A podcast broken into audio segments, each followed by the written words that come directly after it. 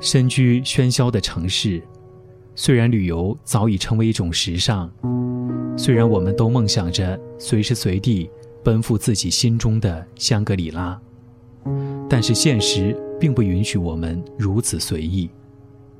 而电影很合时宜的，在某种意义上填补了我们心中的这一点遗憾，因为我们可以走入电影，融入如画的风景。做一次身未动、心已远的旅行。电影因美丽的风光而增色，风光因电影精彩的演绎而熠熠生辉。跟着电影去旅行，开启一场电影心动之旅。心动之旅。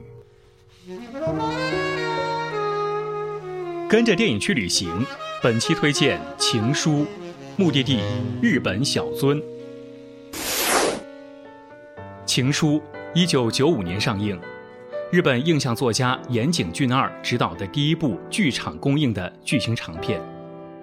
这是一部构思奇妙的爱情电影，两个相貌相似的女子，两个同名同姓的男女，三个人在不同的时间、不同的地点产生交集，引发两段动人的爱情。一段是已经过去的美好青春恋情，另外一段则是女主人公一直未息的一往情深。影片将少年时代淡淡的初恋描绘得十分秀丽，用美好的画面触发出人们美好的遐想，凄婉之中带着温情，令无数人为之感动。本片推出后立刻广受好评，成为岩井导演的经典代表作之一。女主角的扮演者中山美穗。囊括了当年度日本电影界的多个最佳女主角奖。电影当中原本是在神户的场景，实际上是在小樽拍摄的。小樽是位于北海道西南的一个港口城市，曾经是一个繁荣的商业城市，现在发展成了一个浪漫的旅游之都。北海道的浪漫小镇当中，就属小樽最受到女性游客的青睐。不仅因为小樽的浪漫渗透了每一个观光旅游景点。就连空气当中的味道都像是酸甜的恋爱滋味，异常诱人。小樽的每一个观光景点都充斥着浪漫气息，不论是小樽运河的煤气灯、仓库群的红砖、商店内的水晶小熊、美术馆内的油画、博物馆内的音乐盒、交通纪念馆里面的蒸汽铁道等，都让到小樽旅游的人回味不已。小樽运河可以说是小樽的标志。到小樽旅游的话，一定要到运河一游。小樽运河的两侧是大正年间以砖块搭建的小村仓库群，搭配上小樽运河边的煤气灯，倒映在河面上的景致相当的迷人。如果想要拍下小樽运河最美的状态，要到浅草桥或是中央桥上拍摄。